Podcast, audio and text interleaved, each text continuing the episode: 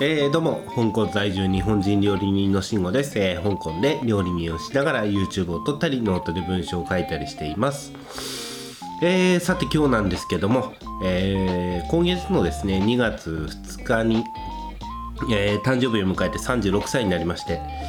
え自分の自分への誕生日プレゼントにですね、えバイオリンを買いました。人生初です。えーっていうのもですねあの新年でも誕生日でも僕あの抱負ってほぼ抱かないんですよ。ほぼ持たないんですよ抱負って。まあ大概叶えられずに終わるんで。まあ禁煙なんかほんとそうですけどね、えー36歳になって2つ決めました。えー人に不快不快感を与えないねおじさんになろうと。まああの主に見た目ですね。あの清潔感のあるおじさんになろうっていうことと。えーもう一つがあの今まで自分がやったことないことできるだけ人のねやったことないことをやっていこうっていうのを、えー心に決めまして、まあ、YouTube のネタだったりこういうねポッドキャストのネタノートのネタ作りっていうのもあるんですけどやっぱりねこう、まあ、今回のテーマにもなってくるんですけどコンフォートゾーン。これをねあのできるだけ壊していきたい。自分のコンフォートゾーンをぶち壊してあの自分のコンフォートゾーンをどんどん広げていこうと思いまして、えー具体的にどういうことか簡単にご説明しますと、えー丸がですね、え3つ重なった図、えー小さい丸中ぐらいの丸大きい丸そういう図をちょっとイメージしていただけると分かりやすいと思うんですけど、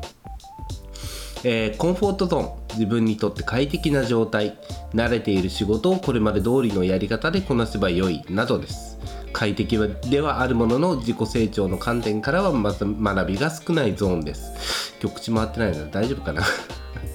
えーラーニングゾーン。コンフォートゾーンから一歩踏み出した状態です。チャレンジングな仕事、えー新しい仕事自分の立てた目標に向かって取り組んでいる状態です。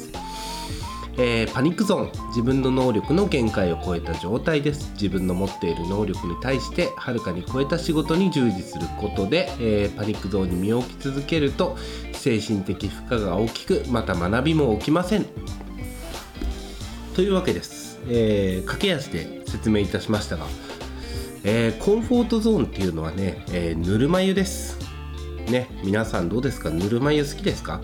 僕はね大好きです。ぬるま湯使ってるのが一番楽だし一番気持ちいい。でもねずっとあのぬるま湯に使ってばっかりいるとあの人間成長はないんですよ。ただあのぬるま湯を通り越してちょっと厚めのお湯から熱々のこう沸騰してるお湯まで入っちゃうと今度はねもう湯なんていうんですかのぼせるしやけどするし。えー本当にね人間にとって過酷な状態でしかない。その間のラーニングゾーン。何ですかね。気持ちいいストレッチからちょっと負荷のかかる筋トレの間ぐらい。ずっとここにあの身を置いてあの何かを学び続けているとだんだんだんだんですねあの筋肉と一緒であの負荷に耐性ができてきて何て言うんですかあのベンチプレスでも最初全然上がんなくてもだんだんやってるうちに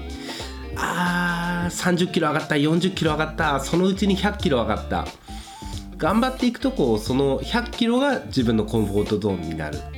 つまり自分があの楽な場所ですね、えー居やすい場所。それが広がることによって、えー新しくチャレンジできることも増えていくんじゃないかなと思いまして。ちょっとですね今年もですねあのえー以前お話ししました長州島のまんじゅう祭りだったり、えー今年の10月かあの香港マラソンがあるんですがちょっとフルマラソン挑戦しようかなとも思うんですけどいかんせんねコロナの影響でちょっとどうなるかわからないんでまああの自分ができることで、えーまずは身近なところからバイオリンを買ってみました。えーたまたまですね僕のあの日本人の友人の彼女が香港人香港人女性で。で、えー今音大に通っててあのバイオリンの先生やってるんですよ。でその子とこの間飲んだ時にあバイオリンやりたいなと思って。であのね一緒にあの鍋つつきながらあの日本酒飲んでる時にもう即決であの バイオリン買うのを決めまして大体このぐらいの値段からこのぐらいの値段でちょっと程度いいのを1本見繕ってくれっていう風に お願いしまして、えーちなみにですねあの香港で有名な楽器屋さんがあるんですけど、まあ、そこではねまともなバイオリンは売ってないらしくあの彼女のつてで。今回ですね、えーなんていうんですかあれ湿度計付きのケース？と弓と松ヤニとなんていうんですか肩当て？顎当て？肩当て？肩当てか。肩当てだったっけかな？なんかそういうあの肩に乗せるためのなんていうんですかねバイオリンと肩の間に置くストッパーのようなものを、えー一緒に入れてくれてこの値段なんで、まあ、相場から見たらだいぶ安く買えたなと思って。もう今ねなかなか嬉しい限りです。ちょっとですね今日はあのバイオリンもらっただけであのレッスンはしてもらえなかったんで YouTube 見ながらまずバイオリンの持ち方から えーどう持つのかとか。あのバイオリンの本体もそうなんですけどねあの右手側の弓はどう持つのかとか。そういうのをねあの一個ずつやってるとなんか久しぶりにこうゼロから何かを始めることって本当になかったなと思って。あの去年からですね YouTube 始めたり最近ポッドキャストを始めたり。であの去年からかやらせてもらってるあの湘南一つ星高等学院の、えー高校生の方向けに授業をしてみたり。あのオンラインでできることって結構うーん新しいことはやってはいるんですけどこうオフラインで何て言うんですかね自分の体を使って何かを覚える何かを学ぶっていうのがかなりね久しぶりなんで今回、えーバイオリンを買ってかなりワクワクしております。で、えーまあ、今日のまとめになりますけどあのコンフォートゾーンを超えるっていうのはやっぱり難しいと思うんですけどあのサクッと始めて長く続ける。もうこれに尽きると思います、えー YouTube もねポッドキャストもサボりがちな僕が言うのもなんですけど。まああのよくわからないものをやったことのないものほど気軽に始めてみてでなんていうんですかね自分のペースで長く始めていくことがあのー自分のコンフォートゾーンを超えてラーニングゾーンに身を置きコンフォートゾーンを広げていくコツだと思います。まあこの話をしてくるとねどうしても恒常性、えーホメオスタシスの話とか出てくるんですけど今日はあのーちょっとお時間いい時間になってきましたので、えーこの辺で失礼したいと思います。いやーバイオリンね。